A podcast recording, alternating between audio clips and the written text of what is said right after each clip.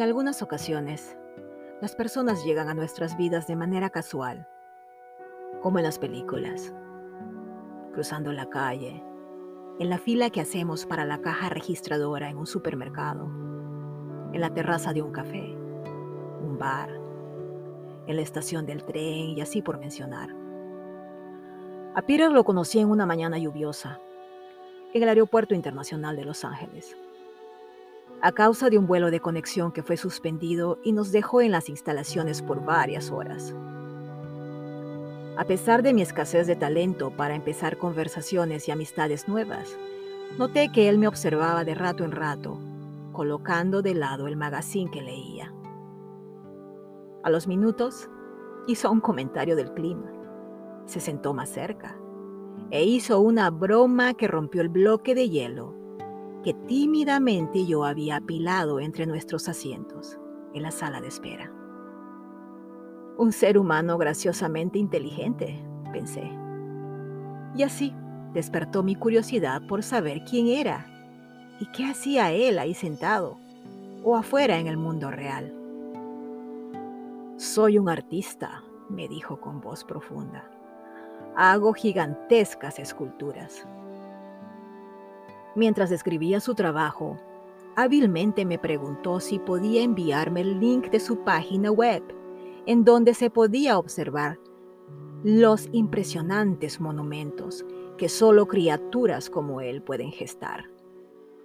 Con eso además consiguió mi número telefónico, que en el futuro nos mantendría en contacto. Diagnosticado con dislexia a temprana edad, el artista dejó la universidad pero se dedicó al negocio de la construcción, en donde llegó a conocer y manejar el concreto sin saber que años después, este sería el protagonista de sus obras, unido a su amor por los mosaicos de Gaudí. Aquel día, el escultor y yo hablamos por horas. Era como si los números del reloj no importaran. Es más, yo los veía flotar sobre nuestras cabezas con un placer inusitado. Hablamos de sus sueños y frustraciones, de los míos muertos o vacíos, de mi descubrimiento, del budismo, de mis renuncias y entierros, de mi pasión por la escritura y por el arte en general. La sorpresa fue el saber que abordaríamos el mismo vuelo, por lo que hubo más horas de conversación y de compartir nuestros trabajos. Es impresionante cómo existen personas que pasan por nuestras vidas como aves, trayendo mensajes. En este caso, el artista me lo plasmó bien claro. Ve por ello. Si los negocios no te hacen feliz, véndelos y ve por el resto, me dijo mirándome directo a las pupilas. Seguido, abrió una agenda y de ella sacó un escrito impreso en un papel desgastado y amarillento en el que se leía. Si vas a intentarlo, hazlo hasta el final.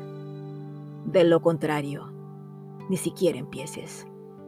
Esto podría significar perder novias, esposas, parientes y tal vez incluso tu mente.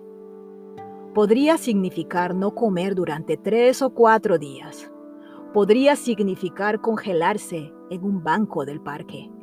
Podría significar la cárcel. Podría significar escarnio. Podría significar burla, aislamiento.